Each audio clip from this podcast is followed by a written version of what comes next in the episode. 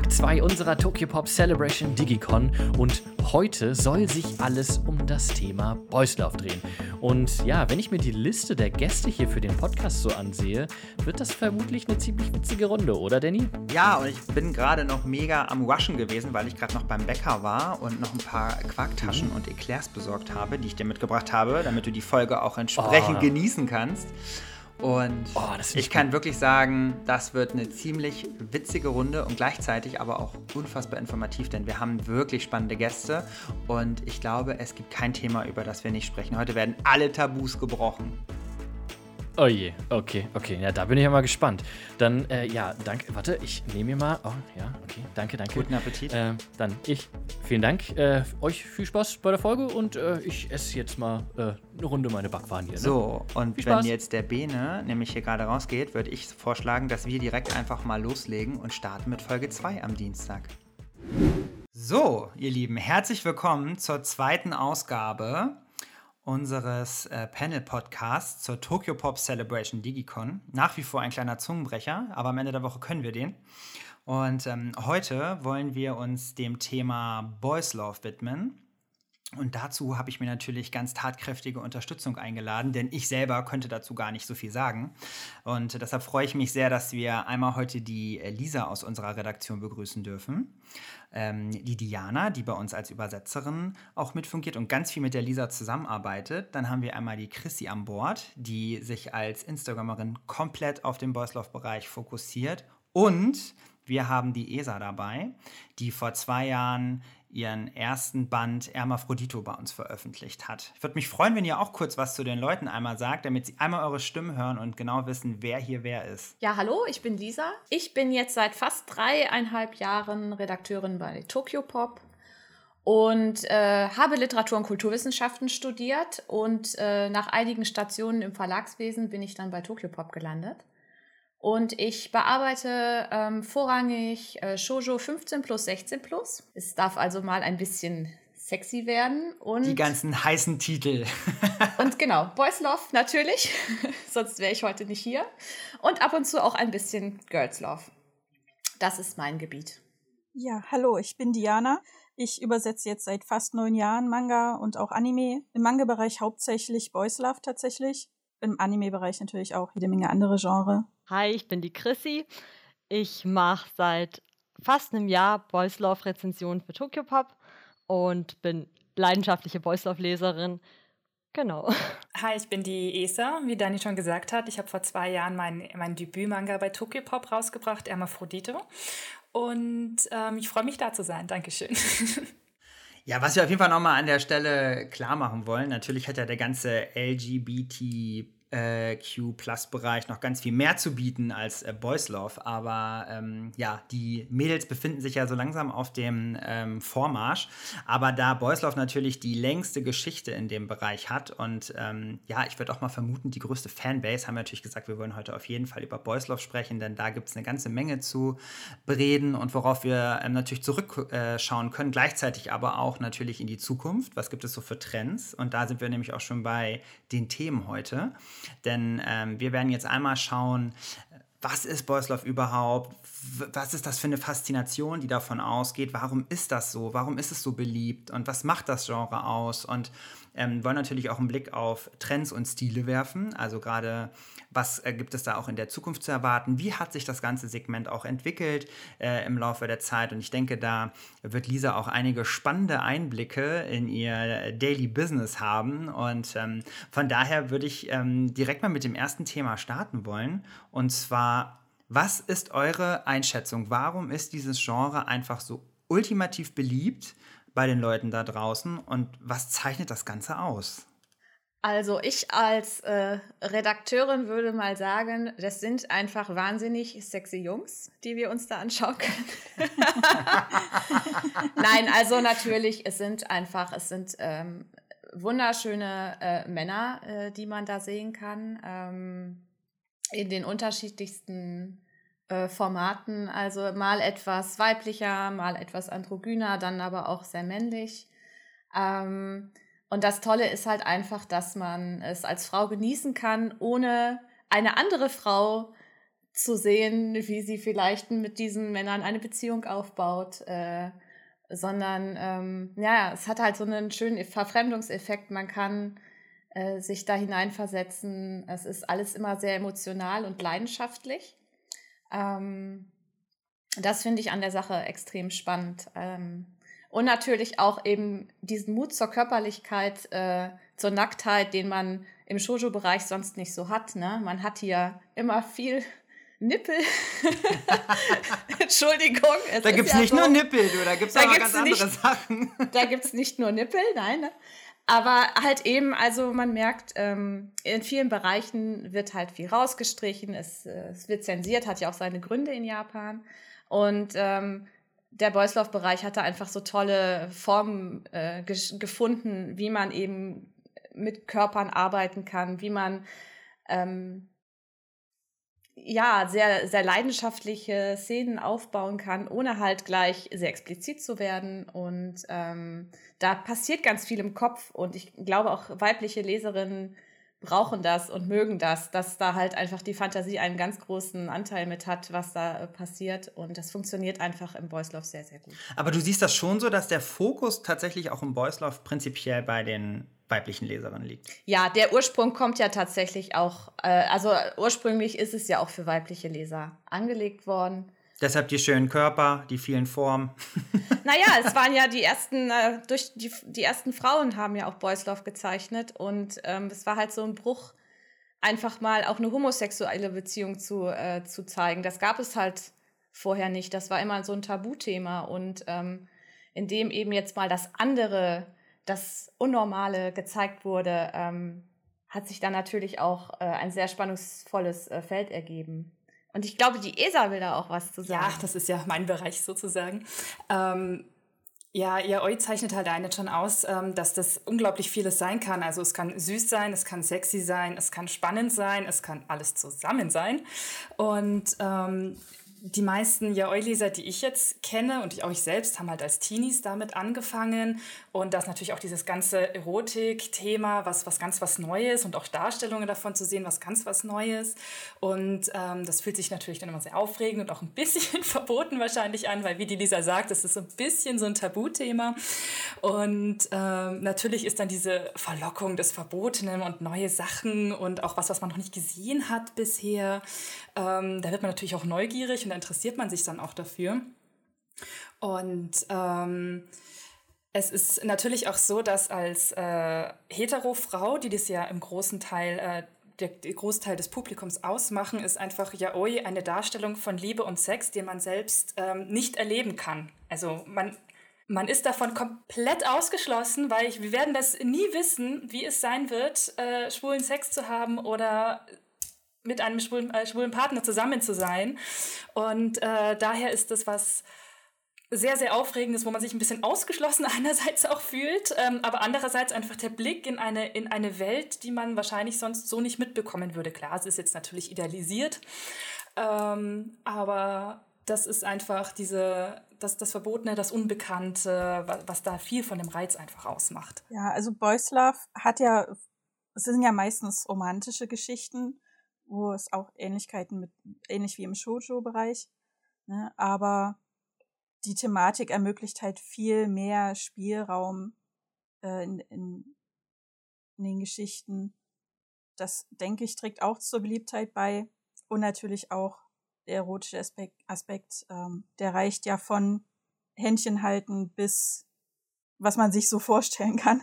Was mir persönlich sehr an dem Genre gefällt, ist, dass die männlichen Charaktere meiner Meinung nach, also im Vergleich zu Shoujo zum Beispiel, einfach offener miteinander umgehen. Also einfach meistens einfach Knallhaut raussagen, so, okay, so ist es, so empfinde ich. Und ähm, bei Shoujo ist es ja zum Beispiel eher so, dass ähm, ja oft unausgesprochene Anforderungen bestehen und bei den Männern ist es halt einfach, meistens knallen die das einfach raus, so mich stört das, so ist es. Und diese Kommunikation gefällt mir. Ich finde es noch ähm, äh, ein, ein interessanter Punkt, äh, weil was in anderen Genres mir jetzt eben oft auch aufgefallen ist, dass jetzt eben im Yaoi sind äh, die Männer auch emotional in ihren Liebesdingen. Ich finde jetzt vor allem im an anderen Genre, zum Beispiel jetzt Schonen, ähm, um das jetzt oder oder Seinen, um das jetzt mal heranzuziehen, ist ja eigentlich eher Freundschaft oder Familie immer das große emotionale Thema.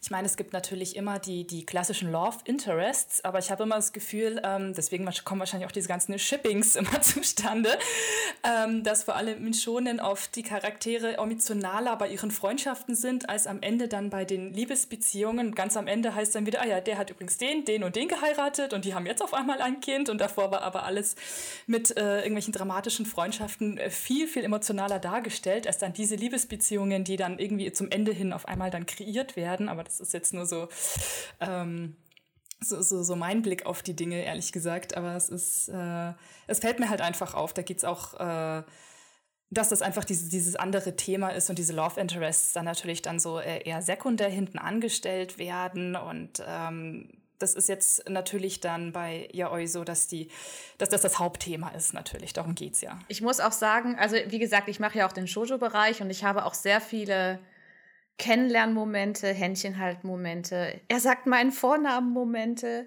Ähm der erste Kuss und so weiter. Ne? Er sagt meinem Vornamen Momente, die finde ich super, die brauchen wir auch viel mehr. Die sind äh, ganz wichtig, Danny, die sind ganz wichtig. Aber die schönsten, die schönsten Kussmomente habe ich bis jetzt meistens in Boys Love gesehen. Also, weil das einfach so ein, ein so schöne intime Momente sind, die auch, ich sag jetzt mal, fast zelebriert werden, wenn die sich zum ersten Mal küssen oder wenn die sich nackt sehen, weil nicht klar ist, Boys Love ist ja nicht gleich, ich reiß mir hier alles runter und wir haben wilden Sex, sondern äh, gerade wenn das dann diese ist auch, ne? Aber nicht immer.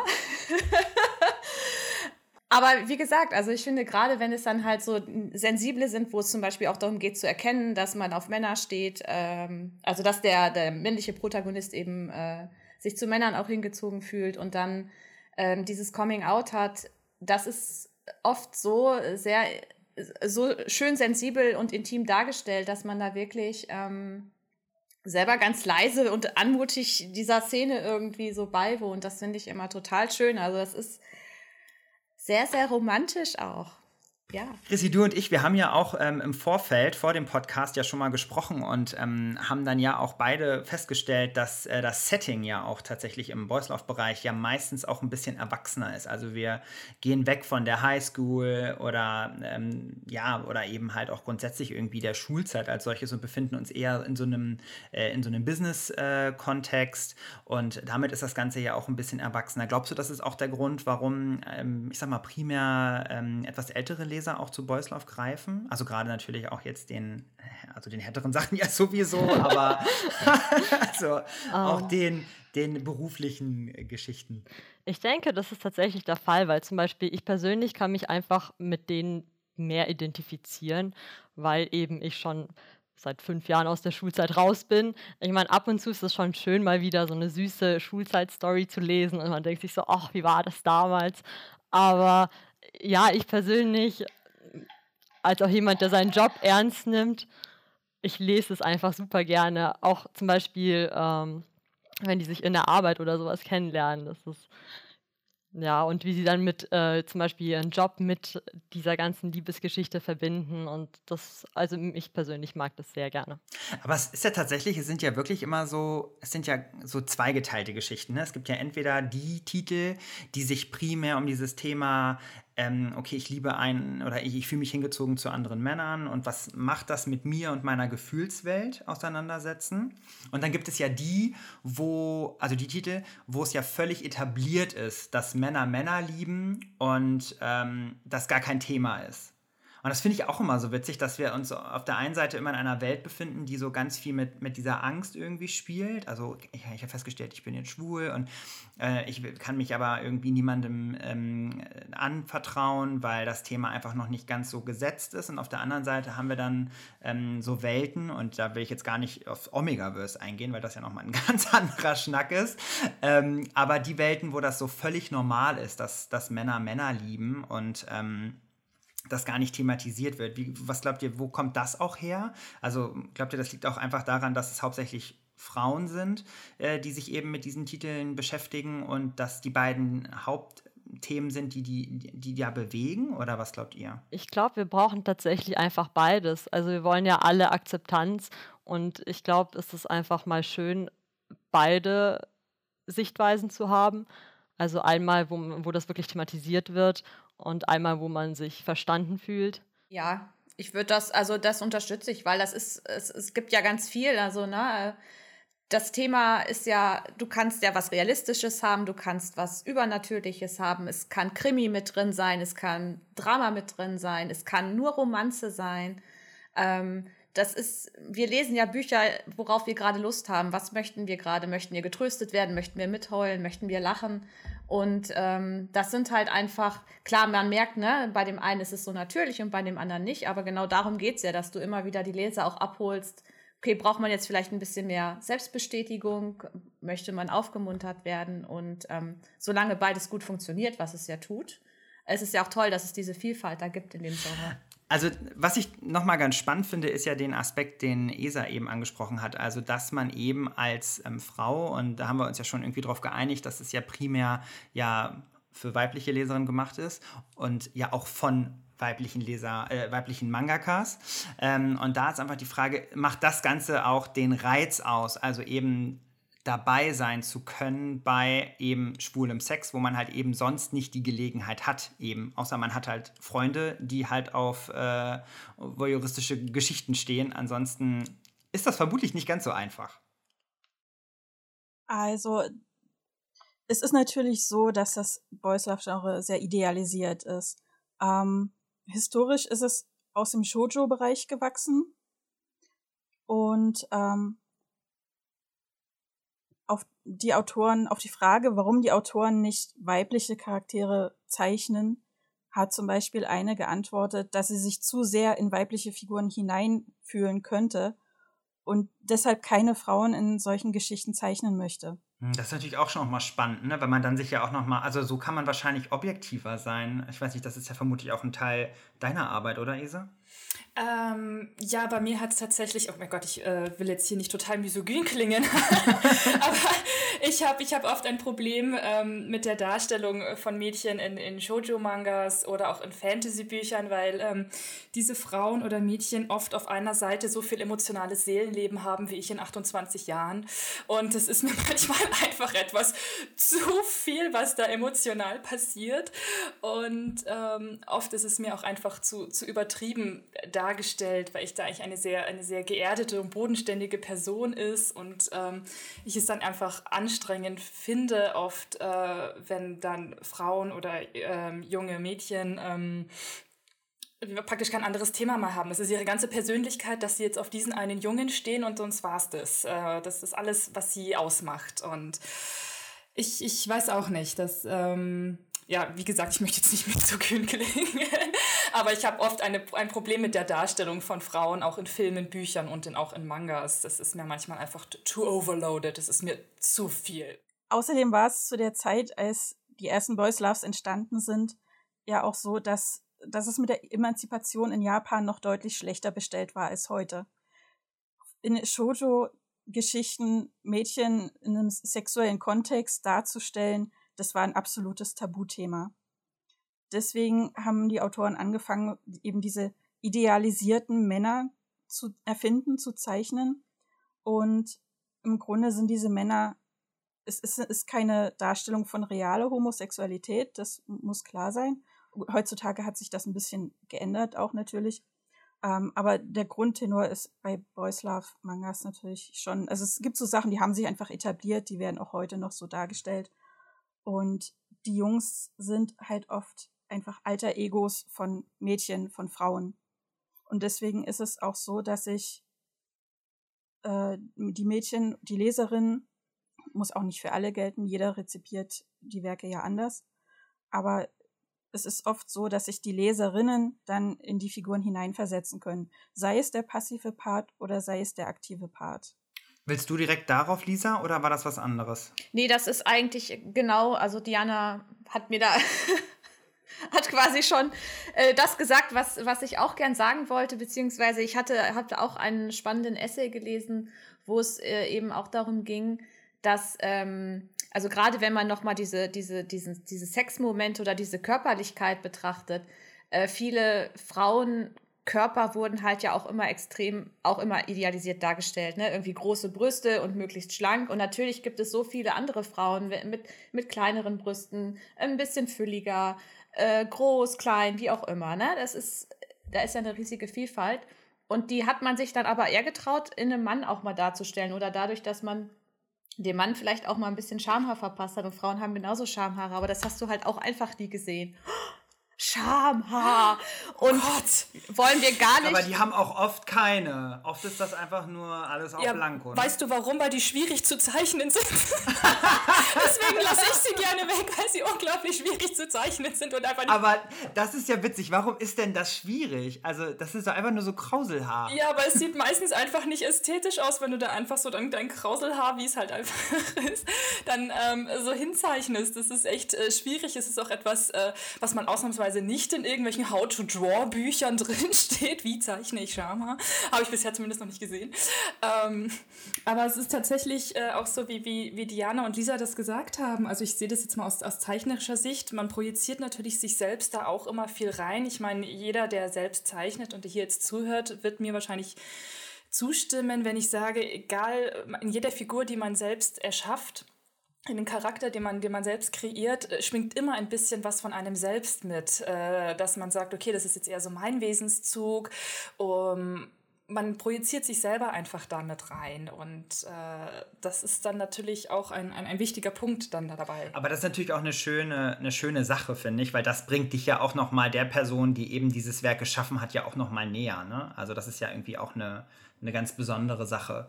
Und ähm, gerade auch für Leute, die jetzt bestimmte Autoren sehr, sehr verehren oder sowas, ist das natürlich toll, wenn man weiß, okay, ich lese jetzt zum Beispiel einen Titel ein zweites Mal, analysiere vielleicht Situationen oder auch ähm, äh, Charaktereigenschaften beziehungsweise Handlungen dann auch einfach nochmal, ähm, um wirklich ganz tief einzusteigen und auch zu verstehen, was die Person angetrieben hat, eben äh, den Charakter ähm, jetzt, ich sag mal, so und so äh, handeln zu lassen. Ja, das gilt halt äh, vor allem auch. Also ich weiß jetzt nicht, wie es andere Autoren machen, aber jetzt äh, eher so auf die emotionalen Handlungen. Also jetzt äh, bei, dem, bei dem reinen Sex ist es natürlich, da lässt man eigene Vorliebe schon mal ein bisschen außen vor, damit das nicht jeder, dafür muss man hier nicht gerade auf die große Leinwand projizieren.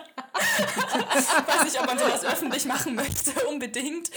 Ähm, Ach naja, wenn man dann mal jemanden kennenlernt und man ist in der Kennenlernphase, dann kann man das geben und sagen, hier, da kannst du ja, ein bisschen was mal. Ja, also übrigens erfahren. genau so solltest du es machen, stelle ich mir das vor. Nein, natürlich, also äh, das ist jetzt natürlich der Punkt, wo ich da am weitesten von dem tatsächlich weggehe. Ähm, es ist mehr so die, die Charakter, äh, Charakter- und Wesenszüge der Figur, was, was denkt er, wie, wie handelt er jetzt äh, äh, eher darauf begriffen, weniger als auf den sexuellen Part. natürlich haben wir neben den äh, Boys Love-Geschichten natürlich auch ähm, ja, das ich sag mal, nachwachsende Girls Love-Segment. Und ähm, da würde mich doch mal interessieren, wie das bei euch so ist. Ihr seid ja alle eingefleischte Boys Love-Leser und Experten. Äh, steht denn Girls Love auch auf eurer Leseliste? Einer sollte anfangen. da, ja, da bin ich wohl die Einzige hier, die auch Girls Love liest. Ich auch.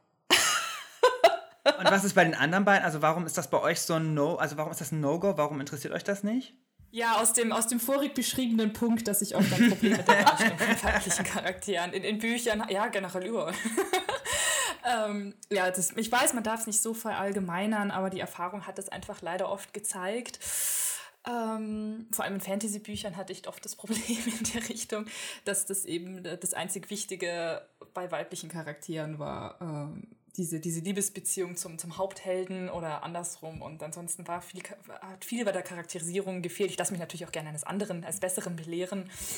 Ähm, aber wenn man das dann selber, also wenn man selber Voice Love zeichnet, ist man sehr fokussiert in seiner Gruppe unterwegs. Also ähm, man ist dann einfach sehr spezialisiert und bleibt dann da in der Regel auch. Also man ist so in seiner kleinen Boys Love Bubble und dann kommt man auch nicht groß mehr raus, ehrlich gesagt, außer die äh, zwei, drei Shonen-Titel, die ich nebenher Aber ich würde jetzt auch tatsächlich die äh, Theorie aufstellen, dass es primär eher tatsächlich auch Jungs sind, die ähm, sich dem Girls Love Segment irgendwie zuwenden. Also es ist einfach so mein, meine Beobachtung auch auf Messen und so, wenn man ja auch sieht, ne, wer kauft irgendwie was und da habe ich schon oft, also klar, bei Boys Love brauchen wir nicht drüber reden, das sind halt meistens einfach die Mädels, die da Bock drauf haben. Ähm, ich glaube, da ist bei Jungs einfach noch ein zu großes Schamgefühl, verstehe ich nicht. Also wenn einer Bock hat, das zu lesen, dann soll er das machen. Bei, bei Girls Love habe ich immer das Gefühl, da sind die Mädels eher ähm, ähm, eher so ein bisschen zurückhaltender und da sind es dann eher die Jungs, die da irgendwie Bock drauf haben. Seht ihr das auch so? Das denke ich auch. Es ist natürlich nur eine subjektive Be äh, Beobachtung, aber ich denke auch, dass hauptsächlich die äh, Jungs und Männer Boy äh, Girls Loves lesen. Ähm, wobei der Anteil der Frauen, die Girls Love lesen, höher ist als der Anteil von Jungs, die Boys Love lesen, würde ich denken. Ich vermute, das sind dann tendenziell auch eher schwule Jungs als ähm, heterosexuelle. Ich glaube, die finden das ein bisschen komisch. Nicht, nicht nur, also ich kenne auch ein, zwei Leute, die nicht homosexuell sind und trotzdem Boys Love lesen. Finde ich aber gut. Ja, finde ich auch gut. Finde ich toll. Ich meine, es, es sind ja nicht in allen Boys Love Geschichten, ist ja auch Sex drin. Und manchmal nur ein, zwei Seiten, die kann man auch überblättern, wenn man das nicht mag. ähm, aber es gibt ja auch schöne romantische Geschichten im Boys Love Bereich. Warum soll das ein Mann nicht lesen? Ja, ja und auch gerade finde ich diese ganzen gesellschaftskritischen Themen, ne? Also dieses Akzeptanz, was ihr halt ja. auch schon gesagt habt, ne? Irgendwie zu sich selber zu finden. Ich finde, das ist auch etwas, das äh, trifft ja irgendwie auch jeden. Also, das ist ja völlig egal, welche sexuelle Orientierung du hast. Jeder hat vielleicht mal eine Phase, wo es irgendwie schwierig ist. Und ich finde, da hilft sowas dann schon, auch ähm, da, da zu lesen und vielleicht auch eine Richtung vorgegeben zu bekommen, um ja, einfach zu wissen, okay, das hat jeder mal und da finde ich, ist das dann tatsächlich auch, weil das sind ja nun mal Themen, die werden ja nun mal hauptsächlich in dem Bereich behandelt. Das stimmt, ja. Mich würde tatsächlich interessieren, ob man die Protagonistinnen in Girls Love mit denen von Shojos vergleichen kann. Ob die da auch eher so Schwierigkeiten haben, ihre Gefühle, also das, was Esa quasi gesagt hat, ob die dann auch so, so girly sind oder ob die auch ab und zu mal sagen können, so, so schaut's aus. Das ist ja eine Frage, die kann uns ja vermutlich am besten Lisa hier beantworten in der Runde. Ne? Also das ist, glaube ich, auch, das kommt auch immer sehr auf den Titel drauf an. Die, die ich jetzt äh, gemacht habe und gelesen habe, ähm, das waren meistens sehr, also da waren auch starke Charaktere bei und, und selbstbewusste Charaktere oder gerade so ein Titel wie After Hours, ähm, der ja viel mehr Slice of Life hat als, als Girls Love, würde ich jetzt mal sagen. Aber trotzdem geht es da auch um Coming Out.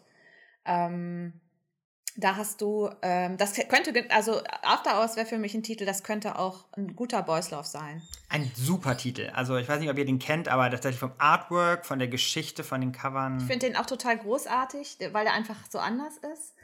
Ähm, und wenn man jetzt aber zum Beispiel Ach, weiß ich nicht, es ist echt, ist echt schwer. Also ich glaube, wenn ich jetzt an der Zuso Trap denke von Naoko Kodama, das wurde ja auch äh, verfilmt, das ist ein sehr leichter, Girls Love, der glaube ich auch wirklich stark vorrangig von Jungs gelesen wird, weil da sieht man halt auch, hat man auch immer schön Brüste und da hat man, glaube ich, auch ganz stark. Aber wie auch die Brüste, ne? Ich habe sie ja immer auf den Covern immer so richtige Quarktaschen. Das ist so richtig ja. zusammengedrückt bis zum geht nicht mehr. Sieht ganz, ganz komisch aus.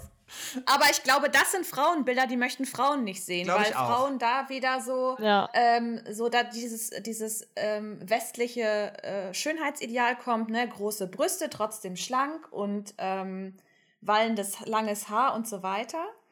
Ähm, das finde ich dann auch ein bisschen nervig. Und wenn dann der, wenn dann der Plot vielleicht auch zu einfach ist. Ne? Also natürlich, man, manch, man mag es auch mal gerne einfach so wegsnacken und sich keine Gedanken drüber machen. Und dann ist es halt, es halt eher so den Charakter von einem so einem Groschenroman. Ne? Es ist nicht total schlecht, aber es ist auch nicht total gut. Aber es macht halt auch Spaß. Man ist es halt einfach und so. Ähm, und es funktioniert ja auch. Also ich meine, da, da werden wahnsinnig viele mit erreicht und äh, man, hat, man hat sich trotzdem gut unterhalten gefühlt. Ne? Das ist ja manchmal mit das Wichtigste. Ich glaube, du hast einen richtig guten Punkt gemacht ähm, und zwar die Darstellung. Ich glaube, das ist nämlich echt ein, echt ein Thema, weil ich glaube halt auch bei Girls Love ist es ganz oft so, dass ähm, Frauen einfach die, die Darstellung der Charaktere einfach nicht so anspricht, ähm, was ja im Boys Love ganz anders ist, weil die Männer ja meistens dann ja doch sehr, äh, also wirklich ja sehr, sehr ansehnlich sind und, und hübsch gezeichnet gezeichnet sind, die haben meistens sehr, sehr äh, zarte Gesichter oder dann hast du halt wiederum den anderen Part, der wiederum irgendwie recht männlich ist und da merkt man schon, dass das auch einfach auf Menschen abzielt, die einen ästhetischen Sinn haben und die sich schöne Sachen angucken wollen. Da habe ich nur kurz eine Frage, vielleicht, vielleicht an Lisa. Ähm, wird denn Girls Love äh, auch von Frauen gezeichnet oder ist das dann eher so was Männer zeichnen? Weil ich kenne mich jetzt in dem Bereich ja gar nicht aus und das, weil, weil Boys Love ja von Frauen im Grunde für Frauen gezeichnet wird, wie ist es dann da bei, bei, äh, bei Girls Love, wenn ich jetzt mal kurz die Moderatorin schaue? gar kein Problem. Nee, die Frage interessiert mich jetzt gerade einfach nur, weil das hat ja auch viel mit dem ästhetischen Sinn zu tun, weil Frauen wissen natürlich, was Frauen sehen wollen wollen. Wenn jetzt natürlich Männer jetzt viel des Girls Love zeichnen, zeichnen sie natürlich die Frauen so, wie Männer die Frauen sehen, mit, mit Quarktaschen. das ist ja wunderschöne Metapher. Können wir, können wir den Begriff den Rest des Podcasts immer benutzen, wenn wir da statt, Nein. stattdessen Brüste, Brüste sagen? Quarktasche, ja. Welche Frau mag das nicht? nee, aber das, das wäre jetzt meine Frage mal zu dem Thema, aber ich kenne mich jetzt auch gar nicht aus. Das ist eine sehr gute Frage und ich hoffe, ich kann sie auch annähernd professionell beantworten. Ähm, also tatsächlich haben wir, haben wir wirklich viele, ich müsste gerade überlegen, welcher Girls Love von uns. Okay, After Hours ist von einem Mann gezeichnet, aber Citrus ist ja eine Zeichnerin. Ähm, jetzt fällt mir der andere Titel nicht ein. Küsse und weiße Lilien ist ja auch eine Zeichnerin. Ähm, dann habe ich noch einen, der mir gerade nicht einfällt. Äh, Naoko Kodama oder? ist natürlich auch eine Zeichnerin. Ähm, bitte, was meintest du, Danny? Nee, ob du eine Reihe meintest, was dir nicht eingefallen ist, weil wir haben ja noch My Beloved Saki und so eine äh, äh, ne? Da ist sie, My Beloved Saki. Genau. Ähm, jetzt haben wir mit Toxic Love Affair, Flower Child ist auch eine Zeichnerin. Ähm, also es sind schon auch viele Frauen dabei. Ich, das ist eine ganz gute Frage, ne, warum man dann sagt, okay, das sind jetzt Frauen, warum sind es nicht so viele Männer, die das zeichnen müssten? Vielleicht haben die auch diesen Verfremdungseffekt. Mhm. Ähm, ich glaube, dass bei vielen dann, äh, also genau, es kommt halt natürlich drauf an, was sind das so für Themen. Aber was die dann auch für einen Hintergrund haben, kann ich dir jetzt zum Beispiel gar nicht sagen. Ne? Ob die vielleicht selber auch ähm, homosexuell sind oder ob sie äh, viel mit der Community zu tun haben oder ob sie es auch zeichnen, weil es sich einfach gut verkauft, das darf man halt nicht vergessen. Ne? Also das ist ja für viele vielleicht auch einfach so ein Trigger. Brauchen wir bloß noch das, das Quarktaschen-Äquivalent für die Männer. Ähm, da ging es mir auch eher darum, Lust, dass äh, nee, halt das Liebesknochen, Liebesknochen. Dass das Liebesknochen ist schön. Oder das aber, ja, oder Eclair. Ja, genau. Aber ich habe wirklich, als ich das erste Mal das Cover von NTA gesehen habe, habe ich wirklich gedacht, oh, wieso macht man das denn so? Die waren so richtig so Platz gedrückt, so ganz nah zusammen. Das, deswegen schön. weiß ich nicht, wissen die Leute, wie schwer die sind? Was, wenn die einfach, wenn die, wenn die so riesengroß sind, wissen die, wie schwer die sind? Also es ist wirklich so. Aber wenn du oh. dir die anguckst, also die scharfe Braut, die da um die Ecke kommt, dann denkst du ja nicht im ersten Moment, wow, hat die schöne Brüste, was die wohl wiegen? Ne? Also, also ist ja schon eher ein anderer Gedankengang, den man da hat. Nein, aber oft auch so die Darstellung, es ist vor allem aus Hentai, so die Darstellung, wo ich mir auch denke, wissen die Leute, dass das, dass das jetzt nicht nur irgendwie Fettgewebe ist? Da ist es jetzt, also das kann man so gar nicht drücken. Aber wisst ihr was, diese unglaublich großen Brüste, einfach in dem Segment haben ja dafür gesorgt, dass das ja auch die Wahrnehmung der Leute ist, ne? Also in der Anfangszeit, als ich ja. gesagt habe, was ich beruflich mache, war immer, also du machst so mit so, mit so Brüsten und, und nicht so, wie jetzt, ich so, nein. äh, das sind ganz andere Filmchen, liebe Leute, ne? Also weil das einfach so die, das ist einfach so omnipräsent und das ist das für die Leute und das ist so schade, weil der Bereich ja an sich wirklich total tiefgründige und, und ganz, ganz tolle Geschichten hat und manchmal finde ich das so schade, weil die Leute das gar nicht mitkriegen, weil sie sich natürlich auch so ein bisschen versperren davor, weil sie irgendwie, für die ist das alles immer nur Pokémon und große Brüste. Ja, ja. Genau, oder, oder die, die Dakimakuras an den Ständen, wo dann die kleinen Mädchen in Unterwäsche weint auf den Kissen mm. liegen. Das ist, wo man sich auch denkt, grenzwertig. Ja, das, ja, das stimmt. Aber es ist wirklich schwierig, darauf reduziert zu werden. Das, das Problem habe ich natürlich auch, auch, wenn ich dann sage, ich zeichne Boys Love und das gleich so, jedem, dem ich so sage, ist erstmal so, aha. Mhm. Warum? Was ist, ist das für ein Vorurteil, mit dem du da zu kämpfen hast? Ich, ich, ich habe keine Ahnung. Es ist, äh, das füllt einfach so das Klischee einfach aus, glaube ich, was die Leute für eine Vorstellung haben. Also, ähm, das, das, betrifft jetzt natürlich nicht die, die selbst Manga lesen oder jetzt in der Szene unterwegs sind, sondern die, die halt komplett raus sind, die sagen, hey, kennst du irgendein Anime? Äh, ja, Pokémon oder so heißt es. Äh, das ist eher so ähm, die, dieses, dieses allgemeine Volk. Ähm, Und da ist es halt dann schon echt schwierig, oder wo sie dann auch so sagen, äh, was? Und das lesen die Leute? Wer liest denn sowas? das lesen doch dann vor allem die, die, die schwulen Jungs lesen das. Und ich dann sage, nö, das sind eigentlich wahrscheinlich zu 90 Prozent heterosexuelle äh, Mädchen, Frauen zwischen 16 und 30 ist wahrscheinlich so die Zielgruppe. Was? Warum lesen die das denn? Ja, äh. ja, das ist, das ist verrückt, ne? Also, und das irgendwie in einer Welt, wo wir irgendwie für solche Themen kämpfen und, und wollen, dass die Leute irgendwie sich damit auseinandersetzen. Und dann hat man trotzdem irgendwie immer noch die Probleme, dass das in so einem Medium so, so komisch wahrgenommen wird von den Leuten. Ne? Also ich ja, aber es ist halt schade, dass es einfach dieses billige Sexuelle von außen her immer so, so reduziert wird oft. Und ähm, das verstehe ich einfach gar nicht, weil es, woher sollen sie es denn wissen?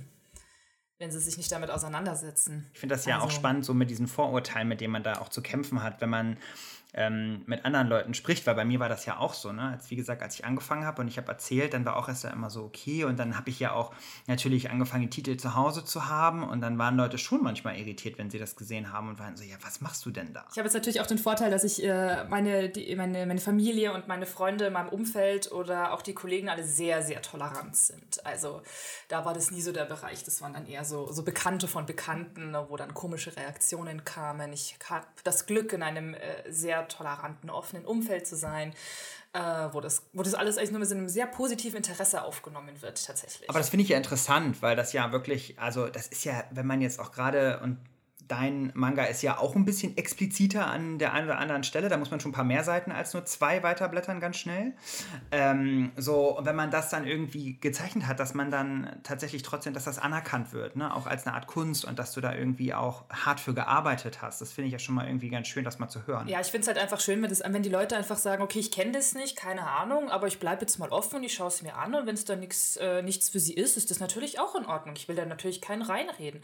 Aber deswegen muss man halt auch nicht äh, das dann äh, ins Negative ziehen und sagen, oh, was ist denn das für ein Schund oder. Was mich aber in dem Zuge nochmal interessieren würde, ist, ähm, wann habt ihr denn für euch oder wann seid ihr denn in diesen Manga-Bereich eingestiegen und wann ist das Thema Boys Love bei euch das allererste Mal so aufgeploppt, dass ihr gesagt habt, oh, hm, okay, weil ich meine, so die, es ist ja nicht so der typische Einstieg in das Segment. Also ich weiß noch, wenn ich an meine Zeit zurückdenke, so mein erster Manga na gut, sowieso nicht, aber war auf jeden Fall kein Boys Love. Und die Frage ist ja, wie ist das bei euch dazu gekommen? Weil vermutlich seid ihr eher über ein Schonen oder so eingestiegen. Also ich, ich hatte angefangen auch mit, mit Shonen-Titeln. Meine ersten Mangas waren äh, One Piece Band äh, 24 und, und 25 tatsächlich, weil wer fängt denn schon mit Band 1 an? Der kam ja schon als Anime, kannte ich ja schon. Und dann wollte ich eher das lesen, was ich noch nicht gesehen hatte. Und ähm, dann natürlich die weiteren großen Shonen-Titel. Und ich hatte eine, eine Freundin auf der, auf der Schule, die hatte einige Mangas in der Richtung, unter anderem Wild Rock, das war ja auch so einer, ein ganz früher. Und den hatte sie mal mitgebracht und dann saßen wir in der Pause ganz verschämt und da und so, oh mein Gott, oh Gott, hast du es gesehen? Oh Gott, oh Gott, oh Gott. Da sieht man auch Was hat man denn gesehen? Was hat man denn genau gesehen?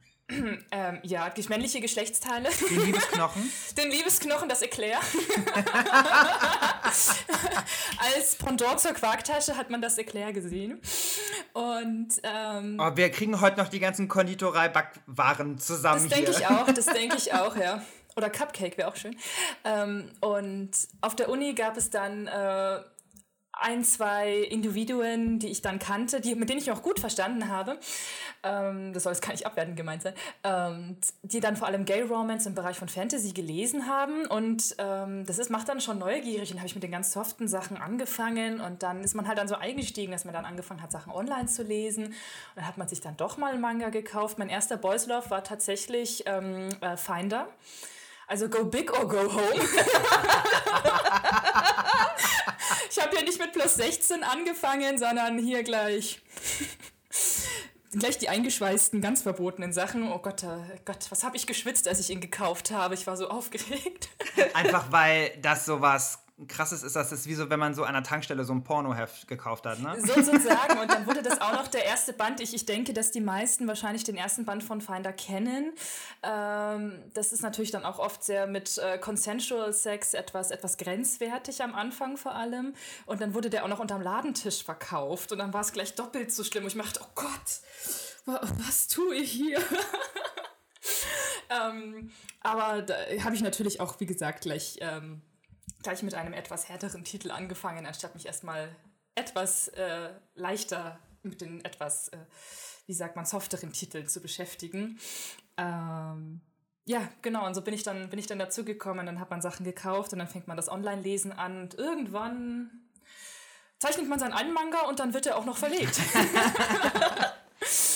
Wer rechnet denn mit sowas? Wer rechnet mit sowas? Wie war das bei den anderen? Wie war das bei euch mit dem Einstieg? Ähm, bei mir war es so, mein erster Manga war Band 3 oder 4 von Sailor Moon und da war ich natürlich sofort begeistert von Manga und habe regelmäßig die Titel gekauft, die von da an dann ja rausgekommen sind. Ähm, mein erster Boys Love war tatsächlich Setsuai. Ähm, und habe dann auch sowas wie Kizuna gelesen, aber das hat mich noch nicht so gehuckt, da war ich noch nicht Feuer und Flamme für das Genre ich glaube, das kam dann erst so mit ähm, Hinako Takanaga und Rihito Takarei. Von da an habe ich dann vermehrt Boys Love gelesen. Aber du hast trotzdem die ganze Zeit immer ja ein Auge drauf gehabt, ne? Weil dann sonst ja, wären ja solche Titel ja. an dir vorbeigerutscht, ne? Mhm. Ja, ja. Mein erster Manga war tatsächlich auch Sailor Moon. Und dann hatte ich eine längere Pause und jetzt vor ein paar Jahren habe ich wieder angefangen und ich weiß nicht, wie in meiner Hand Ten Count gelandet ist. Auf jeden Fall habe ich dann aufgemacht und sehe die schönen Männer und die gute Story und den schönen Zeichenstil und ich bin so, okay, das kann man machen. Und ab da ging es dann ja, bergab mit mir. und mit meinem Aber Lisa, wie war das bei dir? Also ja auch mit gerade mit Blick auf ähm, redaktionelle Arbeit, da muss man ja auch, sag ich mal, erst recht nochmal irgendwie einen einen Fable oder einen Zugang zu dem Thema haben? Das, also das Spannende ist, dass ich tatsächlich erst äh, bei Tokyo Pop richtig angefangen habe, mich mit äh, Boys Love auseinanderzusetzen. Also ich habe davor, ich bin ja auch leidenschaftliche Comic- und Graphic-Novel-Leserin. Ähm, und habe dann da mal äh, einige Titel gelesen, die halt ähm, sich mit ähm, ja, queeren äh, Personen äh, beschäftigen. Ähm, für mich war das wirklich so, so es, es, äh, als würde sich so ein Buch öffnen und dann kommen da so Strahlen raus.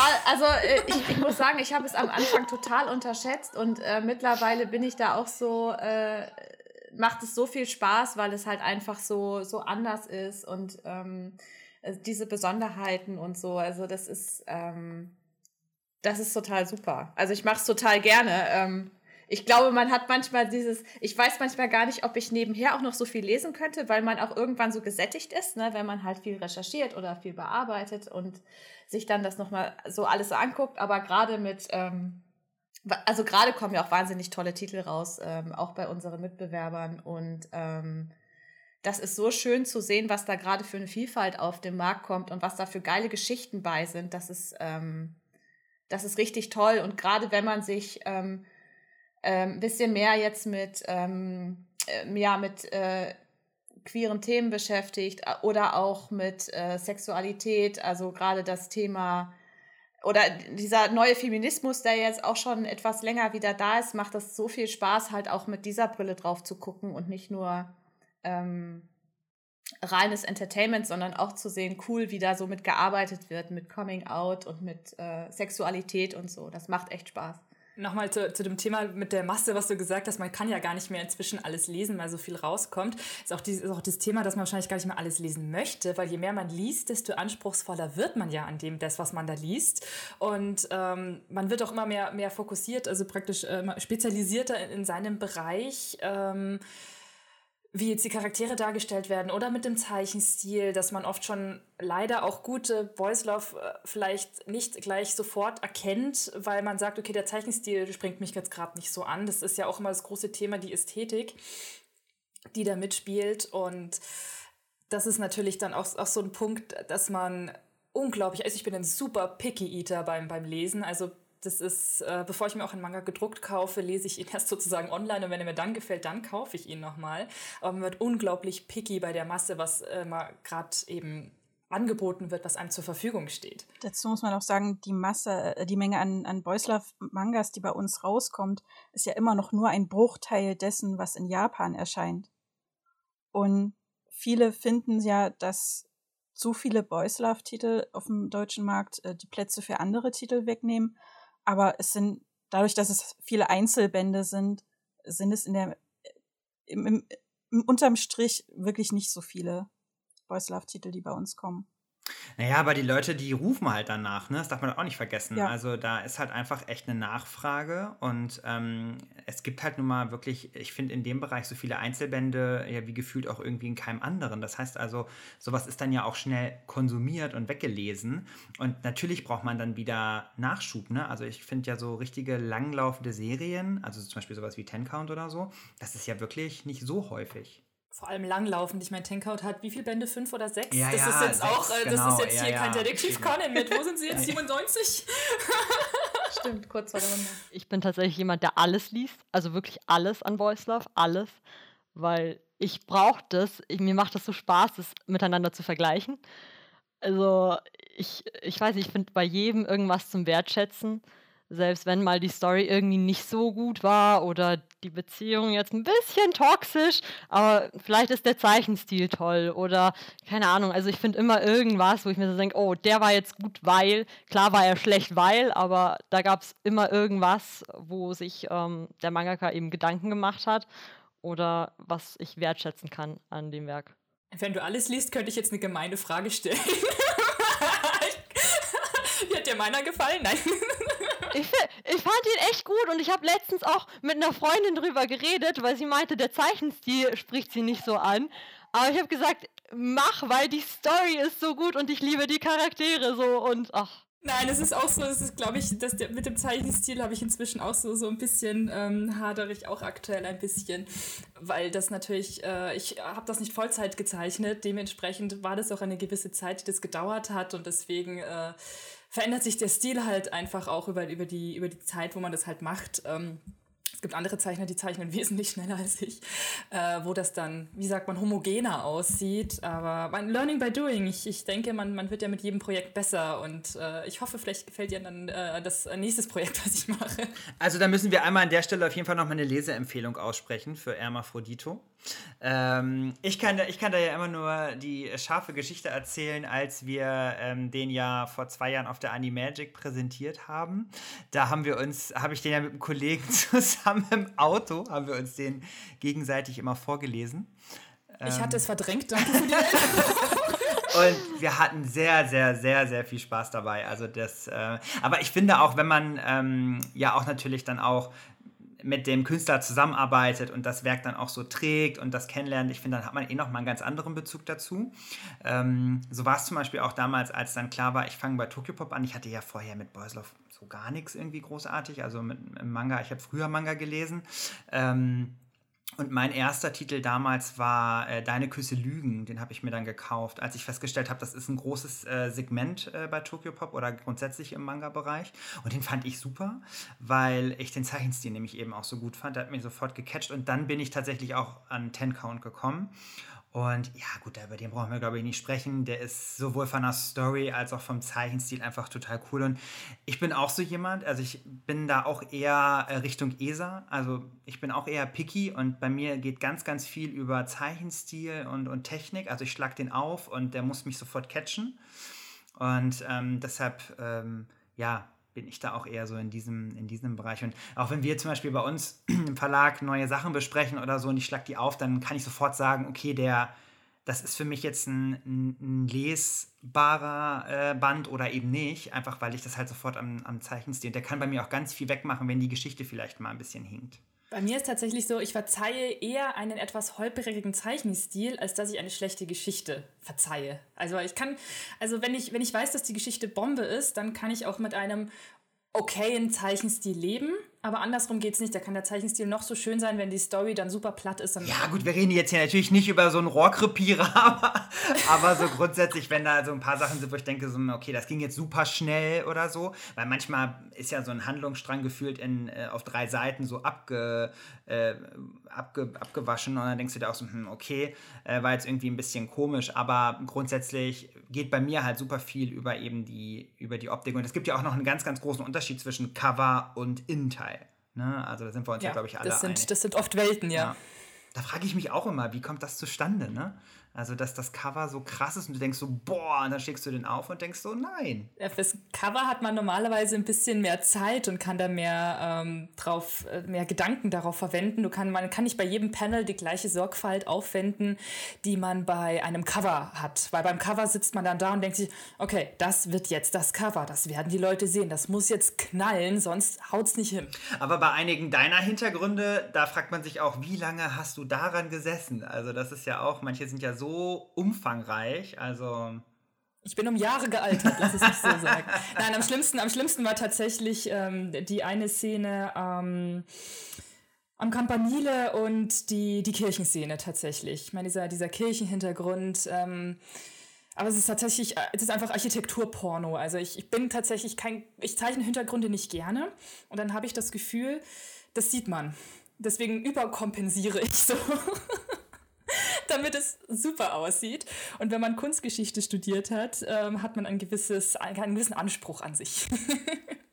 Aber das ist ja auch ein ganz guter, wo wir jetzt eh gerade beim Thema sind. Also ähm, wenn wir jetzt vielleicht noch mal so einen Blick reinwerfen in eben ähm, auch so die Arbeit daran und äh, wir vielleicht noch mal kurz irgendwie schauen, so wenn die Charaktere aufgebaut werden und ähm, dann sind wir halt auch wieder bei diesen festen Rollen, die ja auch im Boys Love immer ganz klar vergehen. Also man sieht ja auf dem Cover meistens schon, wer da der Geber und wer der Nehmer ist. Und äh, wie, also erzähl mal bitte, wie du da rangegangen bist und, und warum ist das immer so klar, dass das irgendwie so ist?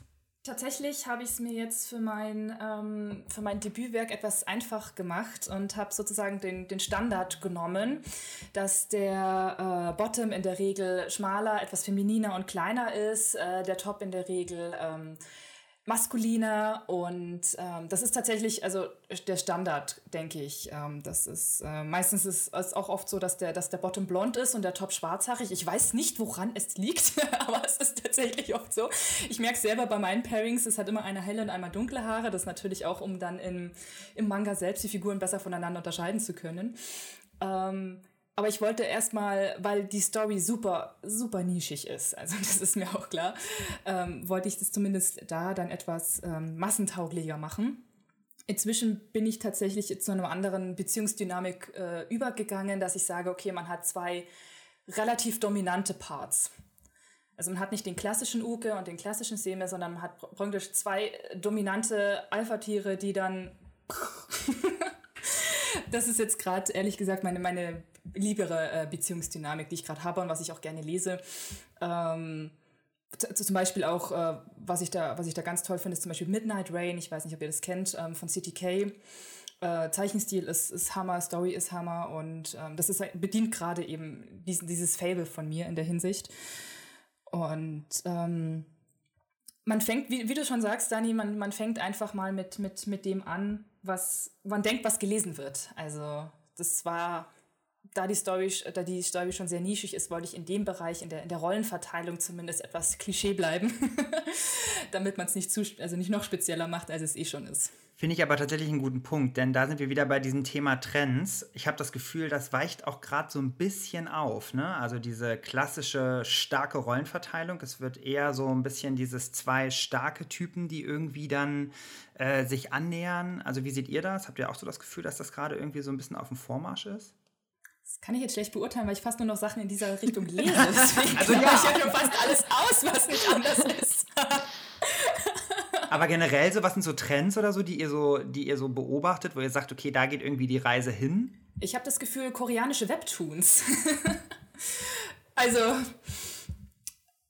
vor, vor allem sehe seh ich jetzt sehr, sehr viele. Also die äh, auf den Seiten, wo ich jetzt unterwegs bin, sind eigentlich, äh, was, was viel ist, einfach diese, diese koreanischen Webtoons. Äh, die nochmal ihren ganz eigenen Stil mit dabei haben und einfach nochmal eine ganz andere Sicht auf die Dinge haben, als es jetzt deutsche oder japanische Zeichen haben. Das ist auch mal interessant, was sich da, äh, was sich da ergibt. Weil da hat man äh, schon mehr ähm, wie sagt man, Diversität in den Darstellungen als jetzt im Japanischen, habe ich das Gefühl. Aber ich glaube, Lisa, was spannend wäre, wäre, wenn du echt nochmal einen Einblick irgendwie gibst in ähm, eben, was sozusagen die Faktoren sind, die einen Einfluss darauf geben, ob ein Titel spannend ist und wie du auch selber so Trends für dich und äh, eben halt auch die Arbeit einfach so beobachtest und wie du damit so umgehst. Aus redaktioneller Sicht ist es so, also ähm, die Recherche für einen Redakteur sieht ja quasi so aus, dass wir einfach schauen, was, was erscheint in Japan, was wird uns vorgeschlagen, was wird uns angeboten, ähm, aber eben auch ganz eng immer ähm, zu schauen, was lesen die Fans gerade, was wünschen sie sich,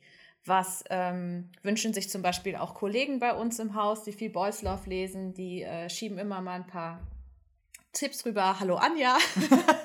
äh, Grüße gehen raus. Und Grüße an Anja. Ähm, äh, äh, die, äh, die Übersetzer, also Diana äh, schlägt auch immer mal wieder was vor, macht mich auf Titel aufmerksam. Also da ist man, man, man ist immer in einem regen Austausch. Und man merkt aber natürlich auch immer so, okay, da ist gerade so ein Trend in Japan. Also, ne, dann war, hattest du Omegaverse, da wurde wahnsinnig viel, Titel sind zum Omegaverse erschienen. Ähm, dann hast du, ähm, ich fand in letzter Zeit war vermehrt ganz viel mit so ähm, Pairings zwischen äh, Man and Beast, also sei es jetzt irgendwie anthropomorphe Mensch-Tierwesen oder Monster oder. Ähm, da hatte ich dir ja auch mal einen, hatte ich dir, glaube ich, auch mal einen rübergegeben. Ja, ne? ja. Ganz genau. Sehr pompös, wo, wo man halt auch immer gucken muss, okay, was, was davon geht und also wo müssen wir auch gucken, dass wir nicht in so eine Richtung gehen, okay, das ist hart an der Grenze zu Zoophilie und ähm, können wir das so machen? Die Furries würden sich sicher freuen, aber treffen wir damit so irgendwie den, den äh, Geschmack von allen Lesern, finden wir da wirklich die Masse, die wir damit auch bedienen können. Ähm, genau, also Stil ist ja immer so eine Frage. Es gibt super tolle Boys Love, die in Japan, glaube ich, gut funktionieren, weil sie zum Beispiel mit der äh, japanischen Ästhetik ganz viel arbeiten, mit alten Zeichenstilen. Aber kann man das auch nach Deutschland bringen? Findet das tatsächlich, trifft das den Geschmack? Lassen sich da genug Leser drauf ein? Das ist immer so ein bisschen äh, schwierig. Man muss einfach gucken, okay, was funktioniert gut? und was ist aber auch neu. Und da immer irgendwie so die Waage äh, einfach finden. Ne? Das ist halt so das Ding. Aber das finde ich, das finde ich ja Grund, ich glaube, das ist auch immer das, was die Leute draußen auch immer interessiert. Ne? Also irgendwie, wie funktioniert das? Und ich finde es jetzt zum Beispiel total spannend, dass auch Diana da im Hintergrund so ihre Fäden zieht und äh, dann immer wieder mal vielleicht auch sagt so, hey, hier, guck mal da und da. Guck Weil das mal. ist ja schon irgendwie, guck mal, habe ich gefunden einem Backwarenladen. ähm, aber es ist echt so, es finde ich wirklich spannend, weil ähm, ja, das ist ja wirklich, also natürlich am Ende ne, hat jeder irgendwie so seine eigene Vorliebe und sagt so, okay, guck mal, der irgendwie, der, der hat mich jetzt, der spricht mich jetzt ganz persönlich an. Und dann liegt es ja am Ende, sag ich mal, ja auch bei dir dann zu entscheiden, okay, ist das jetzt wirklich so ein Ding, das findest du jetzt cool, weil das irgendwie etwas ist, das jetzt ein Interesse von dir bedient? Oder ist das wirklich etwas, das halt, sag ich mal, für den Verlag und unser Haus und natürlich auch die Leute draußen halt gut funktionieren kann? Ne? Genau, das ist aber eigentlich ist das ja auch, also es ist ja nicht so, dass ich so denke, oh, den finde ich schick, den, den mache ich jetzt. Es ist ja immer so, ich denke ja für uns als Verlag und für die Fans und äh, versuche quasi zu sagen, ich glaube, das ist ein Titel, der wird sich gut verkaufen, der wird aber auch wirklich gut ankommen. Und ähm, wir haben ja auch unsere Redaktionsadresse, wo man Leserwünsche hinschicken kann, die wirklich rege genutzt wird. Und ja, wir lesen das auch alles. Und äh, da sind wirklich tolle Sachen bei. Ähm, genau, aber es ist halt auch immer eine gemeinschaftliche Entscheidung. Also es ist nie so, dass ich jetzt sagen möchte, würde diesen Titel, den machen wir jetzt, sondern das wird mit meinen Kollegen besprochen. Wir entscheiden das immer gemeinschaftlich. Und das ist halt es muss halt einmal wirklich auch, das ist dann so, alle geben ihre Stimme dazu ab und dann ähm, entscheiden wir, okay, wir versuchen den nach Deutschland zu holen oder nicht. Also es ist nicht so, dass da einer alleine sagt, so, der wird's jetzt. Ja. Dann kriegst du demnächst eine lange Liste von mir, Lisa. ja, immer her damit. Sehr gerne. Ja, da melden sich ja auch immer wieder äh, viele Leute auch bei über Instagram ja. oder Facebook oder so, die sagen so, hier Leute, bitte, bitte macht den, ja. ne? der würde so gut zu euch passen und so. Also das hat man ja schon viel. Ja, genau. Ähm, und ja, ich finde das auch cool, dass die Leute da auch ähm, so offen sind und ein Auge drauf haben und, und auch uns, sag ich mal, eine Inspiration dazu liefern, weil mhm. im Endeffekt, man kann ja auch bei, hat ja auch Diana schon gesagt, ne, bei der Menge, die es da draußen einfach auch gibt. Da kann man ja gar nicht irgendwie jeden kennen und am Ende auch jeden lesen. Aber Richtig. deshalb ist es halt schön, wenn man da halt Hilfe irgendwie auch bekommt mhm. und dann vielleicht auch nochmal jemand irgendwie nochmal was einfährt. Ne? Und so sind ja wirklich auch schon einige Titel ähm, bei uns erschienen, ne? die dann irgendwie jemand mal auf den Tisch gebracht hat und wir dann darüber gesprochen haben und gesagt haben, ja, der ist, der ist cool ja. und den, den äh, können wir oder sollten wir auf jeden Fall machen. Den können wir uns gut vorstellen, genau. Ja. so viel aus der Redaktion. Genau. Wo wir ja jetzt auch gerade dabei ähm, sind, darüber zu sprechen, wie sozusagen ein Titel am Ende ausgewählt wird, ähm, wird es dann ja auch spannend, sag ich mal, wenn man sich entschieden hat, so Lizenz XY ist jetzt eingekauft und der Titel erscheint, dann hängt ja auch noch ein relativ langer Rattenschwanz da dran mit Übersetzung und Anpassung und dies und das. Wollt ihr, Lisa, Diana, mal kurz erzählen, wie ihr da so vorgeht, was ihr da so beachtet? Auch vielleicht hat jeder auch von euch auch vielleicht nochmal irgendwie eine witzige Anekdote, die dann so im, im Alltag beim, ähm, ja, beim Übersetzen und, und auf Deutsch eben halt äh, herausbringen, dann so passiert. Also ich, ich, wir können das ja im Wechsel machen. Das, also das Ding ist nämlich, wenn klar ist, äh, okay, wir haben eine Lizenz für wieder einen wunderschönen Boys Love-Titel bekommen, dann ähm, schaue ich, okay, äh, welcher Übersetzer oder welche Übersetzerin würde denn gut ähm, passen? Kennt sich mit der Thematik aus und so weiter. Diana hat zum Beispiel schon äh, Omegaverse bei uns gemacht oder halt äh, Kiriko Sabi. Ähm, und dann, wenn ich weiß, okay, wir haben bei Harlequin, dann ist es für mich naheliegend, äh, Diana anzufragen, weil sie eben die Künstlerin auch schon gemacht hat. Und dann frage ich Diana, hey Diana, hast du Zeit und Lust, den Titel zu übersetzen? Ja, und im Optimalfall habe ich dann auch tatsächlich Zeit, was gar nicht immer so einfach ist, weil als Übersetzer ist man oft tatsächlich schon Monate im Voraus auch ausgebucht. Aber ich versuche dann natürlich auch, dass ich einen Titel von Autoren, die ich schon übersetzt habe, auch noch mit unterbekomme in meinem Zeitplan, weil ich das freut mich natürlich auch, wenn ich dieselben Autoren auch immer wieder übersetzen darf. Also du baust dann auch eine richtige Verbindung zu den Autoren auf darüber? Also ja, dann, schon, schon. Mhm. Ähm, genau. Dann bekomme ich ja den Band zugeschickt. Ähm, Im Optimalfall lese ich ihn mir vorher schon einmal durch äh, und mache mir dann auch tatsächlich oft schon Notizen, wie ich die Formulierung, wie ich den Satz formulieren würde. Ein, also nicht natürlich nicht für alle Seiten, aber wenn einem so was Gutes beim Lesen schon einfällt, dann mache ich mir schon eine Notiz und dann werden erstmal die Sprechblasen nummeriert für den ganzen Band. Ja, und dann setze ich mich ran. Ähm, manchmal äh, denke ich mir beim Übersetzen, zum Glück kann mich gerade keiner sehen. Weil, ähm, wenn mir was peinlich ist, dann fange ich an zu grinsen. Das kann ich auch nicht abstellen. Ähm, und wenn dann so eine, wenn es so eine Szene gibt, in der es zur Sache geht, dann muss ich unwillkürlich furchtbar doll grinsen. Jetzt stell dir mal vor, du musst das zeichnen. dann dauert das mal zwei Wochen, bis so eine Szene fertig ist. ja, also man, kann ja nicht, man muss ja hinschauen, man kann ja nicht sagen, oh Gott, oh Gott, oh Gott. Ja, also es gibt, es gibt dann schon, es ist einem dann schon manchmal auch ein bisschen peinlich beim Übersetzen. Das kommt schon vor. Vor allem ja aber ähm, vermutlich auch bei den Soundwords dann, ne? Ja, ja. Ähm, aber das ist gar, mit der Zeit wird es einfacher, weil ich dann auch, ich äh, habe mir auch eine Liste angelegt mit Soundwords, welche Sounds ich wie übersetze. Natürlich auch ein bisschen vom Kontext abhängig jeweils, aber in diesen Szenen ist der Kontext ja immer gleich. Und ähm, da muss ich dann auch nicht mehr so viel drüber nachdenken. Dann ist ein, ein Kupo ist dann eben ein Flup. Und ja.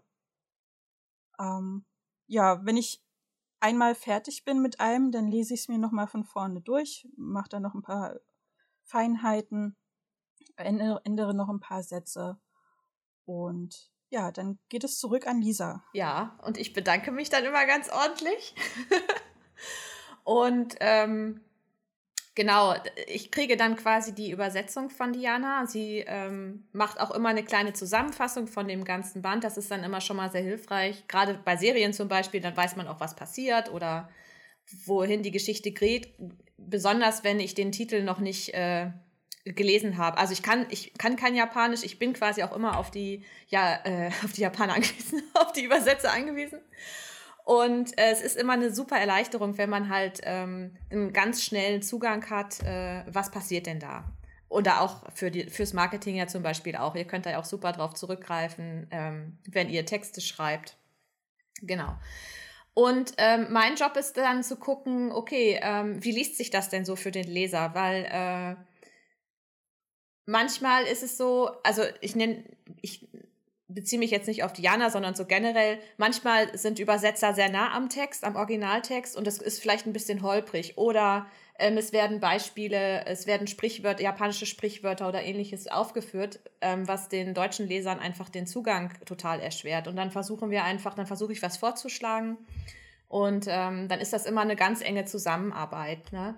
Oder wenn ich jetzt, äh, wenn Soundwörter, wie gesagt, sind auch gerade in den sexy Szenen immer ähm, sehr wichtig und manchmal hat man extrem viele. ähm, und da versuche ich dann zum Beispiel auch zu gucken, okay, ähm, kann man hier auch mal ein anderes benutzen, um einfach so eine Varianz da reinzubringen und dass dann da nicht nur die ganze Zeit steht, Stoß, Stoß, Stoß, Stoß, Stoß, Gleit, Gleit, Gleit, Chup, Chup, Chup. Also man möchte ja halt irgendwie, man möchte, dass da was passiert und dass man auch vielleicht größer und kleiner und ne, dass man halt so mit allen Sinnen dabei ist und dass man halt einfach guckt, okay, es soll auch noch sexy bleiben. Ähm, und ähm, dass man, ich, was ich auch immer sehr äh, besonders finde oder als eine besondere Herausforderung empfinde, ist, ähm, wie, wie, ähm, wie formuliert man das, ohne jetzt quasi auch äh, der, die queere Community irgendwie vielleicht ähm, zu verletzen oder so. Also, dass man dafür sensibel ist. Also, manchmal hat man auch, ähm, ich habe das zum Beispiel bei ganz verschieden gleich. Da ist ein Protagonist, der sich auch manchmal schwulenfeindlich dann äußert. Es wird aber in dem Text verarbeitet.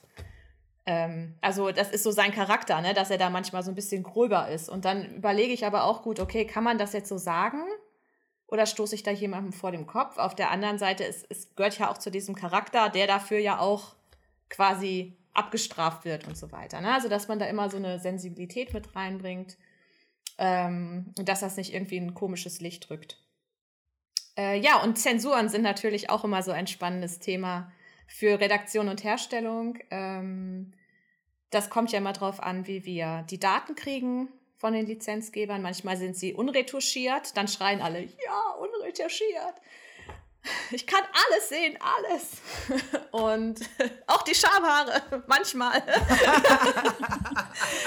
ähm, genau, also wenn es, wenn es in 18. Ich glaube, die Fans schreien aber ja. auch. Ich glaube, da, sind, da sind alle ja. dabei. Also wenn wir es unretuschiert erhalten, dann versuchen wir es natürlich möglichst auch unretuschiert zu zeigen und nicht noch irgendwelche Balken davor zu setzen. Es kommt dann immer so ein bisschen drauf an, äh, für wen ist der Titel? Ist das 16 plus? Ist das 18 plus? Bei 18 plus ist klar, der wird eingeschweißt. Da versuchen wir, da zeigen wir alles. Bei 16 plus ist man, muss man manchmal gucken, ne? Ist es halt, wie viele Sexszenen sind das? Was ist so der Hauptfokus bei diesem Band? Ähm, Genau. Und das ist sowas, da muss der Hersteller auch, da schaut der Hersteller auch immer mit drauf. Und äh, ja, und Boysloff sind bei uns, glaube ich, auch immer herstellerisch sehr ähm, besonders, weil die einfach wirklich wahnsinnig viele, wir nennen das Absatzformate haben, also diese ganzen Soundwörter oder diese ganzen kleinen Gespräche, die, das heißt, das nennen wir Commons. Ähm, ich weiß nicht, wer von euch Koi Monogatari gelesen hat. Das ist, das ist äh, oh Gott, das sind so viele, so viel Text, das ist so unglaublich viel Text. Ähm, der Hersteller, mit dem ich das gemacht habe, der ist wirklich auch wahnsinnig geworden zwischendurch, weil es war einfach so, so aufwendig. Ähm, genau. Das sind so die Besonderheiten, wenn man Boys Love bearbeitet. Ich finde das so schön, dass du das erzählst, weil ich glaube, die Allgemeinheit stellt sich das relativ easy vor. Ne? Also man kauft so die Lizenz ein und dann übersetzt sich das so wie von selber und ähm, dann ist das irgendwie, ne? also dann sind da irgendwie Soundwords, die man dann einfach da irgendwie drauf ballert, damit das irgendwie dann, sag ich mal, dann richtig heftig klingt. Ähm, und ähm, am Ende ist das aber wirklich ja so eine Ermessenssache. Man, ne? Ich fand es auch gut, als du meintest, so, man schaut sich an, okay, was will denn der Band überhaupt? Also will der so sexy sein? Sein oder ne, ist da irgendwie ein anderer Fokus drauf? Und das finde ich halt echt spannend irgendwie, weil den Einblick bekommt man ja wirklich so nicht so häufig. Weil du eben auch von der Textmenge sprachst. Die Bosslav-Titel haben ja teilweise wirklich deutlich mehr Text als andere, als Titel von anderen Genres. Ich führe bei mir so eine Liste mit äh, Titeln, die, also meine Top Ten, in meiner Top Ten mit Titeln, die den meisten Text hatten, sind auch hauptsächlich Love mit drin.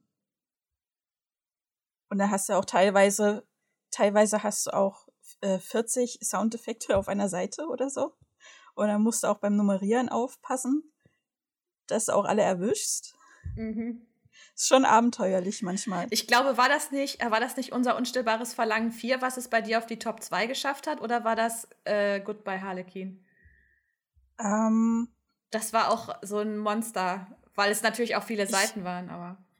Ja, ich kann jetzt gerade nicht nachgucken, weil ich die Liste auf einem anderen PC habe. Aber die hatten, äh, Kirikusabi hat definitiv viel Text. Ich glaube aber tatsächlich nicht, dass es Band 4 war von Unser Unstillbares Verlangen. Ich glaube, der hatte ein bisschen weniger Text insgesamt. Ach, krass, okay. Obwohl er mehr Seiten hatte. Mhm. Es könnte, es könnte Harlequin gewesen sein. Der hatte sehr, sehr viel Text. Und da sitzt man natürlich auch ein paar Tage dran. Aber das zeigt ja wieder mal mehr, dass ähm, dieser Bereich eben halt nicht immer nur dieses Pimpern ist, sondern halt auch, dass da einfach noch so viel mehr dran hängen, ne? dass da irgendwie wirklich Geschichten irgendwie ähm, erzählt werden, die wirklich eine Message haben und die auch vielleicht ein bisschen tiefgründiger sind und ähm, dass man da halt einfach auch ein bisschen mehr lesen muss, ne? wenn man dann irgendwie da einsteigen will.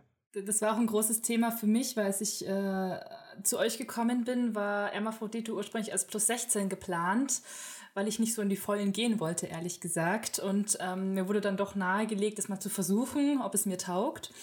Ähm, und dann habe ich auch gesagt, ähm, ja, aber ich möchte jetzt hier eigentlich äh, keine, keinen Porno draus machen. Es ist, ähm, ich möchte schon eine, eine Geschichte dahinter haben mit Handlungen, die einfach durch erotische Szenen ergänzt wird, aber jetzt nicht, wo man sagt, okay, das ist jetzt reine Einhandliteratur, ähm, um es euphemistisch auszudrücken. Ähm, das war auch, war auch ein großes Thema, auch erst jetzt noch bei mir, dass ich da schon schaue, dass die auch Sinn und Zweck haben, warum diese sexy Szenen da jetzt reingehören. Dass die handlungsrelevant sind sozusagen und jetzt nicht nur ähm, um, um der Erotik willen drin sind. Naja, im Alltag kommt es aber ja auch immer wieder, sag ich mal, ne, zu eben erotischen Szenen. Von daher ist das ja schon, lässt sich das ja in der Regel ja ganz gut eigentlich auch in der Geschichte integrieren. Dann gibt es ja noch ein ganz spannendes Feld, über das wir jetzt heute ja immer nur mal so am Rande gesprochen haben, und das ist ja das Omegaverse. Ähm, das ist ja wirklich nochmal ein ganz eigener Bereich sozusagen innerhalb des, ähm, des Boyslofts. Ich weiß gar nicht, ähm, ob alle da draußen so richtig wissen, was das ist, aber vermutlich hören nur Leute zu, die Boyslov eh lesen, die werden es wissen. Aber Lisa hatte das mal ganz schön zusammengefasst, da wir ja eigentlich 2000 20 ähm, ja geplant hatten, Kirikus Habi äh, nach Leipzig zu holen. Und da haben wir ja im Vorfeld auch einige Sachen für Boyslov besprochen, also beziehungsweise fürs Omegaverse besprochen. Vielleicht magst du noch mal ganz kurz erklären, was das so für dich oder für uns als Verlag so ist. Huh. ja, ja, das da stimmt, da hatten wir ein Panel geplant auf der Leipziger Buchmesse, die ja leider abgesagt wurde. Genau. Und die Diana wäre eigentlich auch dabei gewesen die ja eben als Übersetzerin von Unser unstillbares Verlangen ähm, sich auch gut in die, in die Materie eingearbeitet hat und mich bestimmt auch korrigieren kann, falls ich was, falls ich was Falsches sage. Ähm, das Besondere am Omegaverse, also das ist, äh, es kommt aus dem Bereich der Fanfiction, also ähm, hat halt auch andere literarische Ursprünge und ist, ich versuche es mal echt drunter zu brechen. Es geht halt davon, es geht halt darum, dass du neben Männern und Frauen halt noch also eine Art ähm, drittes Geschlecht hast, äh, das äh, sich eben unterteilt in Alpha, Beta, Omega. Also man hat so ein bisschen, wie man das aus so, aus so Wolfstheorien kennt, dass man so ein, ein abgestuftes System hat. Und die Alphas sind halt die, die, ähm, äh, die besonders gut, gute Gene haben, die sehr hübsch sind, die sehr erfolgreich sind. Also es wird alles so ein bisschen in die Wiege gelegt die auch ähm, nicht den Großteil der Bevölkerung ausmachen, also so eine gewisse Elite. Dann hast du die Betas, das ist so der Großteil der, der, der Durchschnittsbürger, würde ich jetzt mal sagen. Ne? Also Notensystem 3,0 ungefähr.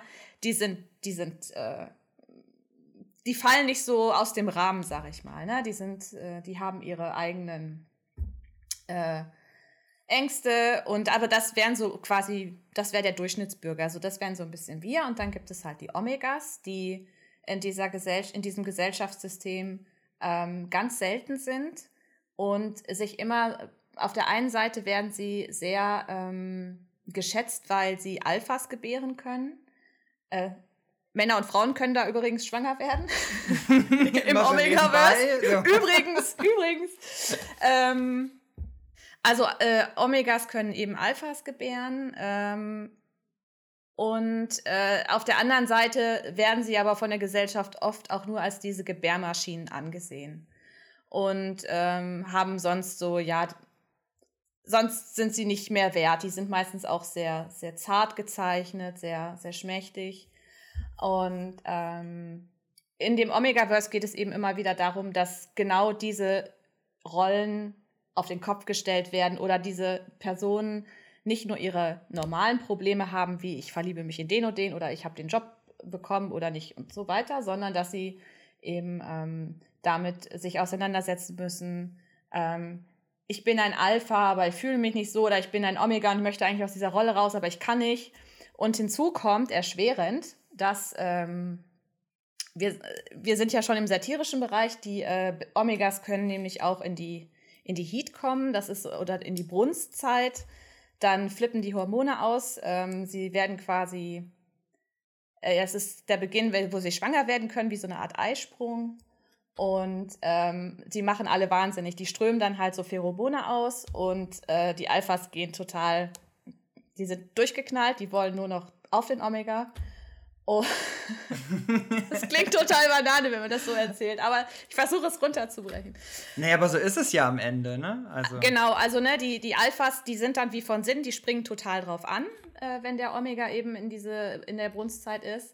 Die, ähm, äh, genau, und die Omegas werden halt total, die sind willig, die wollen auch nur noch Sex, die äh, triefen vor Körperflüssigkeiten und sind halt aufnahmebereit, sagen wir es mal so. Und ähm, gerade wenn dann eben diese Phase einsetzt, ähm, kommt es natürlich zu sehr heiklen Situationen, wo sich eben auch viele Manga mit beschäftigen, ne? dass du halt merkst, so, ach ja, es ist ja mein Freund und dann setzt die Heat ein und alles knallt total durcheinander, weil man nicht mehr, weil die Vernunft einfach auch nicht mehr arbeiten kann und die, der Instinkt so durchknallt. Und damit ne, hast du nochmal so eine zusätzliche Ebene, gegen die du eben ankämpfen musst. Ähm, es gibt auch unterschiedliche Omega-Versen sozusagen. Also jeder Künstler kann quasi nochmal Sachen reinholen oder Sachen rausnehmen, wie es ihm so gefällt. Also diese Grundbasis, dass du eben davon ausgehst, es gibt halt diese drei Geschlechter. Die ist meistens da. Es gibt sogar welche, wo noch ein viertes eingeführt wird, wo dann Wechsel, gewechselt werden kann. Ähm, das ist also ne ganz spannendes äh, Konstrukt, das du halt immer weiter ausbauen kannst. Und ähm, die meisten äh, Titel haben auch immer so eine kleine Einführung, ähm, wo damit, wo dies den Leser vereinfacht, in dieses Geschehen einzusteigen. Also in das sozusagen von dem genau. Künstler kreierte Omegaverse, ne, mit den eigenen Regeln. Weil ich sag mal so, abgesehen von jetzt ähm, Bytemaker ist mir jetzt tatsächlich gar kein Omegaverse bekannt. Also das ist ja ein Shoujo in dem Sinne, ähm, wo wir jetzt uns im, im Love-Bereich befinden, wo wirklich so Frauen sind. Also ich habe das Gefühl, bei ähm, Unser unstillbares Verlangen zum Beispiel, da habe ich, glaube ich, noch nie eine gesehen. Ja, genau, nicht diese Hauptprotagonisten, aber da werden die, die Mutter, ne? Die Mutter tritt auf, einmal von. Genau. Äh, Sie ist in der Rückblende zu sehen. Und, und ach ja, von äh, Uto ist die Mutter auch zu sehen, ja. Ja, stimmt, genau. Und äh, genau. bei. Ähm, das ist aber. Entschuldigung. Nee. Das ist aber im Boys Love-Bereich generell so, dass Frauen so gut wie gar nicht vorkommen. Also. Das, ist, das liegt jetzt nicht nur am äh, Omegaverse.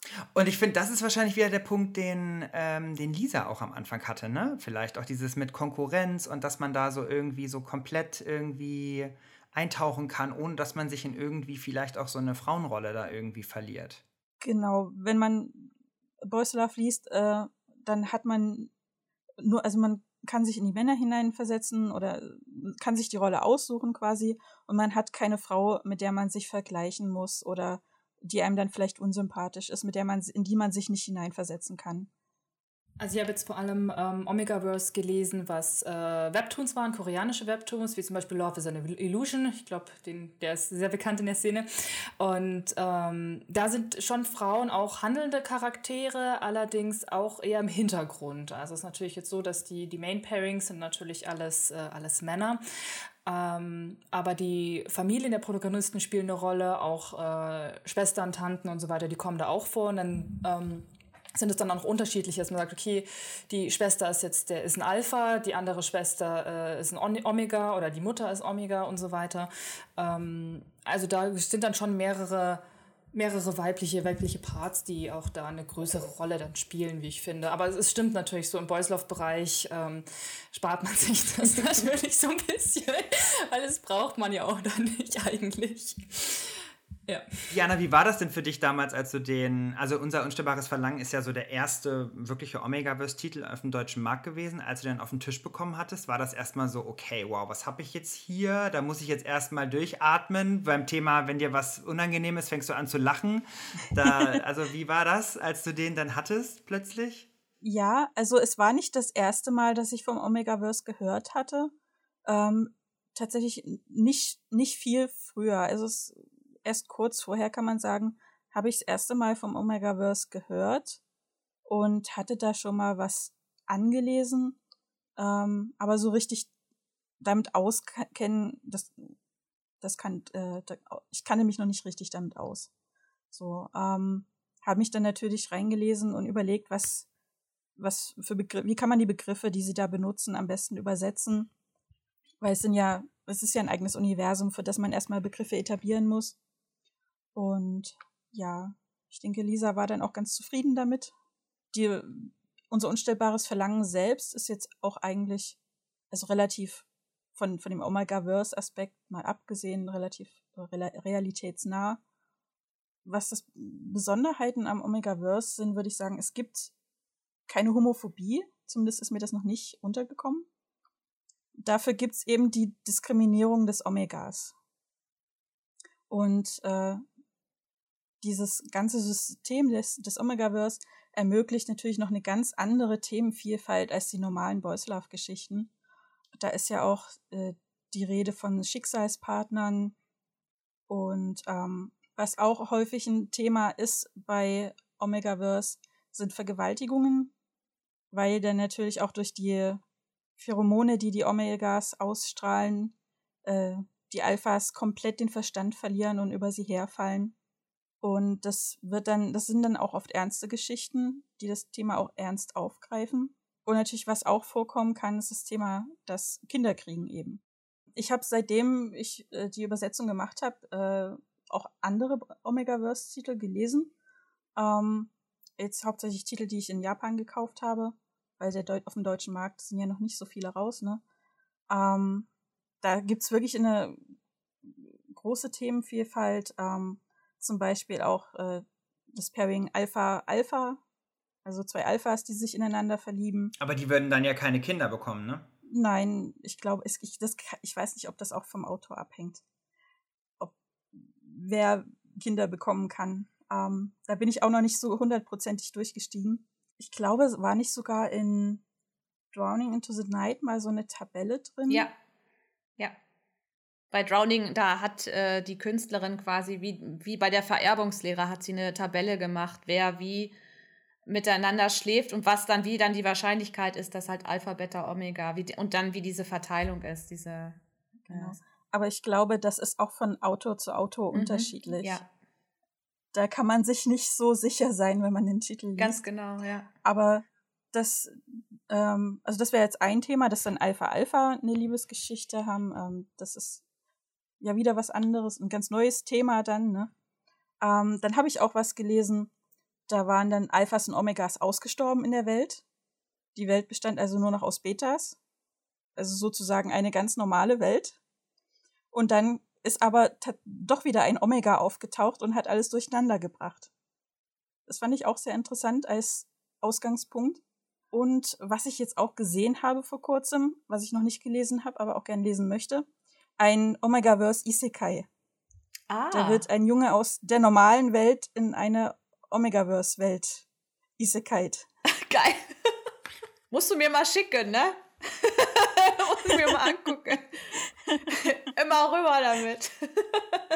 Ich kann dir nachher mal den Link schicken, ja. Ja, gerne. Wenn ihr jetzt mal, wenn ihr jetzt mal überlegt, keine Ahnung, ich ähm, habe jetzt noch keine Berührungspunkte mit Boys Love und würde da irgendwie gerne einsteigen. Würdet ihr sagen, so Omegaverse ist eher so, mh, hm, vielleicht als Einstieg ein bisschen zu krass? Also vielleicht doch lieber erstmal, sag ich mal, bei dem normalen äh, Angebot umschauen? Ja, lieber erstmal die normalen, würde ich sagen. Ja, vielleicht fängt man erstmal mit ganz softem Shonen Ai tatsächlich an, wirklich so in Richtung. Äh ich glaube, Fluss der Zeit äh, war auch gleich in, in die Richtung dann ganz, ganz was mhm. Softes, mhm. einfach was das Thema vielleicht erstmal nur tangiert und nicht direkt ähm, aufspießt.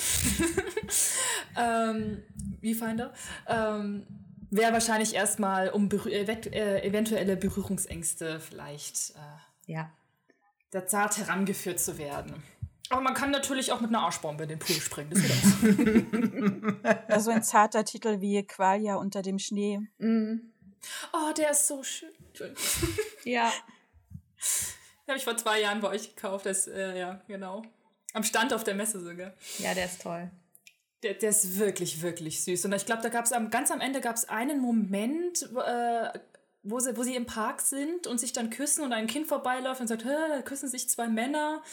Es kam dann, äh, wo dann doch nochmal so ein bisschen diese Homophobie oder dieses ungewohnte Sehen aus der Gesellschaft nochmal drauf kam. Das fand ich tatsächlich fast ein bisschen schade, dass das dann noch kam, weil es war alles so schön harmonisch und so soft und ähm, auch wirklich schön gezeichnet. Ja, aber ich glaube, es war dann, die Szene war dann so, ja, es ist halt so, es ist okay. Ja, ja, ja, genau. Es kam so überraschend, weil den ganzen Manga war nichts mhm. in der Richtung irgendwie angedeutet und ganz am Ende kam es dann noch auf einmal. Das war dann kurz so, huh? Wo kommt das jetzt her? Aber wenn ihr so euch jetzt im privaten Leben, wenn ihr euch jetzt, wenn ihr euch jetzt hinsetzt und, und lest, also ihr lest jetzt einen klassischen Manga, ist das dann so, dass ihr dann auch euch komplett auf die Story einlassen könnt? Oder ist man einfach, weil man halt ja auch natürlich so diesen beruflichen Background hat, dann schon immer so ein bisschen, dass man denkt, so, ah, okay, das hätte ich jetzt aber anders gemacht? Oder ähm, also, ne, das ist jetzt ja, ich glaube, gerade auch irgendwie also wenn man da dann nochmal, dann hat man doch eine ganz andere Brille auf. Und ich glaube, es ist schwierig, die abzusetzen, oder? Bei mir ist das vor allem eher bei, beim Zeichenstil. Jetzt weniger bei der Story, da, weil da muss ich erst mich drüber, muss ich erst drüber nachdenken. Das erste, was mich halt immer anspricht, ist natürlich das Ästhetische. Und ähm, ich habe immer einen Post-it-Block bei mir herumliegen. Und wenn ich dann sehe und denke mir, oh Gott, diese Perspektive nailed it, kommt ein kleines Post-it rein. Ähm das ist. Ähm, ja, man, man, kann nicht, man kann nicht wegschauen, man kann auch das Auge sozusagen nicht, nicht ausstellen. Man schaut sich immer mit diesem einen Auge an. Auch bei Stories, wenn ich dann.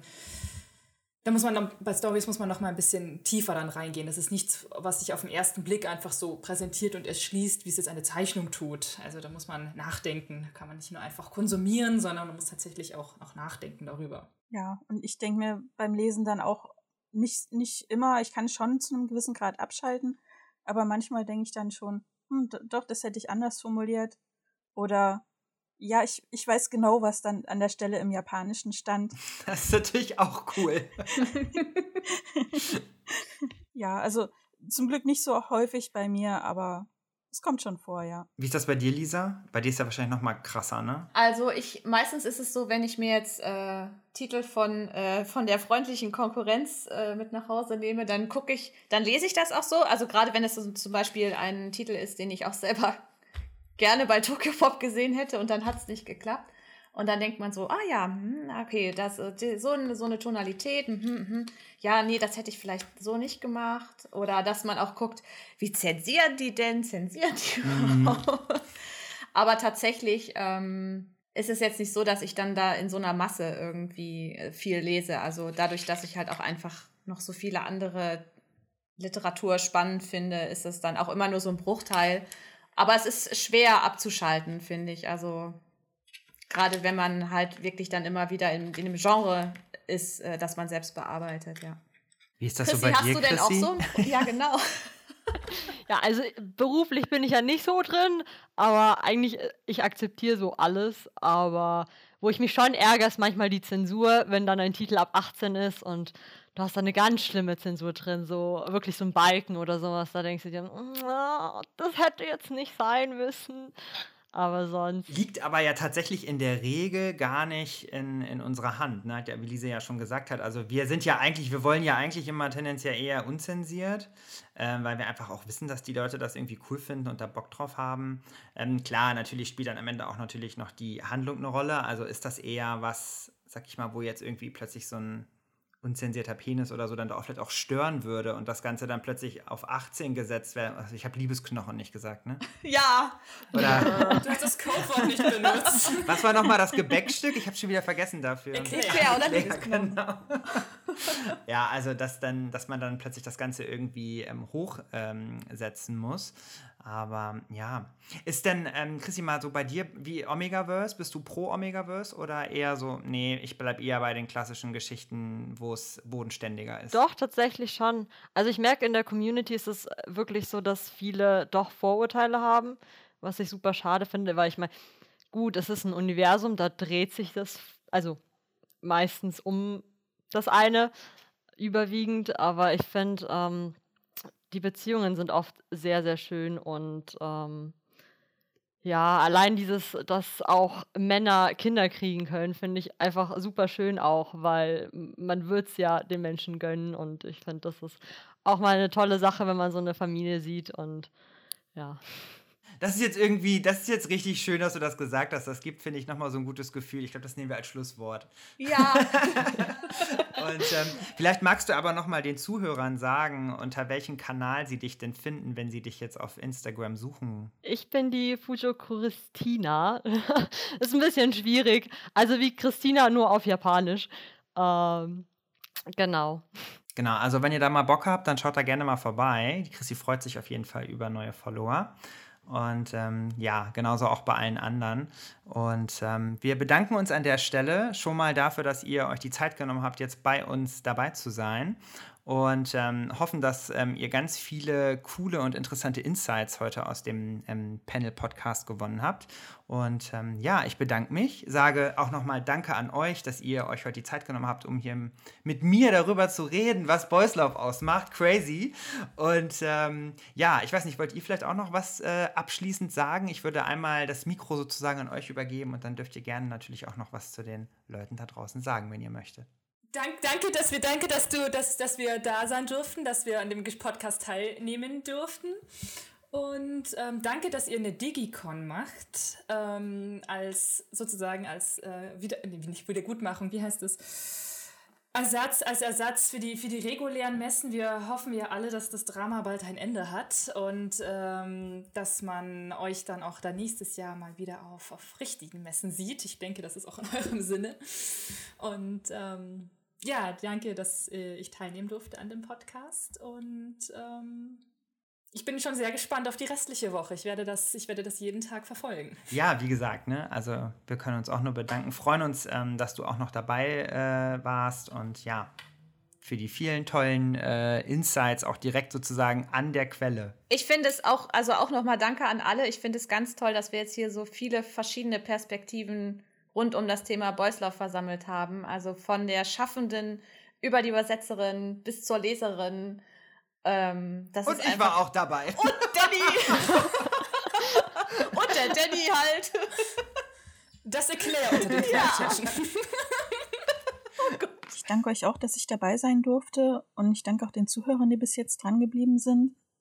Unseren Zuhörern möchte ich noch sagen, dass wir uns immer über Feedback freuen, wenn euch eine Übersetzung gefallen hat, dann teilt es uns ruhig mit. Konstruktive Kritik ist natürlich auch willkommen. Ähm, die könnt ihr uns über Social Media schreiben oder in Rezensionen, die lesen wir auch hin und wieder. Äh, da könnt ihr auch gern unsere Namen, die Namen des Übersetzers oder der Übersetzerin erwähnen. Damit könnt ihr uns auch unterstützen. Ja, danke nochmal. Ich bedanke mich auch, hat sehr viel Spaß gemacht und auch mal so den Einblick hinter die Kulissen, wie es so abläuft. Fand ich sehr spannend. Dankeschön. Macht's gut. Ciao. Tschüss. Tschüss. Mm, mm, mm, das war super lecker. Mm. Aber ich glaube, Quarktaschen werde ich nie wieder so ansehen können wie bisher.